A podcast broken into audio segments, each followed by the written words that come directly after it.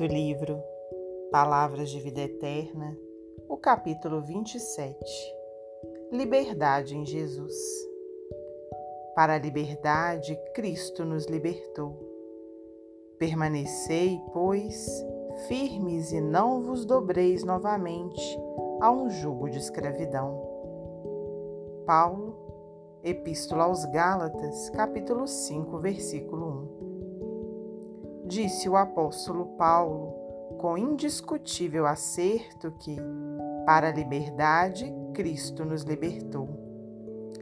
E não são poucos aqueles que, na opinião terrestre, definem o Senhor como sendo um revolucionário comum. Não raro pintam-no a feição de petroleiro vulgar ferindo instituições e derrubando princípios.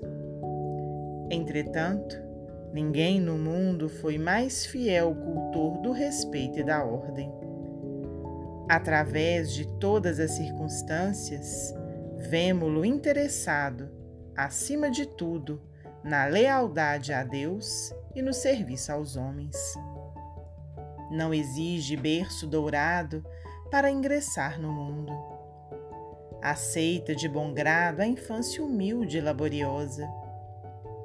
Abraça os companheiros de ministério, quais se mostram, sem deles reclamar, certidão de heroísmo e de santidade.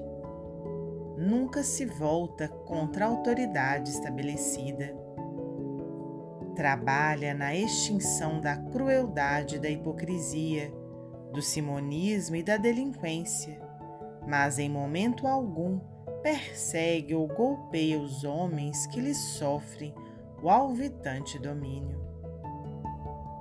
Vai ao encontro dos enfermos e dos aflitos para ofertar-lhes o coração.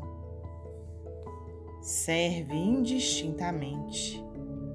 Sofre a incompreensão alheia, procurando compreender para ajudar com mais segurança não espera recompensa, nem mesmo aquela que surge em forma de simpatia e entendimento nos círculos afetivos. Padece a ingratidão de beneficiados e seguidores sem qualquer ideia de revide. Recebe a condenação indébita e submete-se aos tormentos da cruz, sem recorrer à justiça e ninguém se fez mais livre que ele, livre para continuar servindo e amando através dos séculos renascentes. Ensinou-nos assim não a liberdade que explode de nossas paixões indomesticadas, mas a que verte, sublime, do cativeiro consciente às nossas obrigações diante do Pai Excelso. Nas sombras do eu, a liberdade do faço o que quero frequentemente cria desordem e favorece a loucura. Na luz do Cristo, a liberdade do devo servir gera o progresso e a sublimação.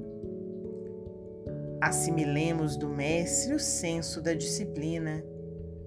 Se quisermos ser livres, aprendamos a obedecer Apenas através do dever retamente cumprido permaneceremos firmes, sem nos dobrarmos diante da escravidão a que, muitas vezes, somos constrangidos pela inconsequência de nossos próprios desejos.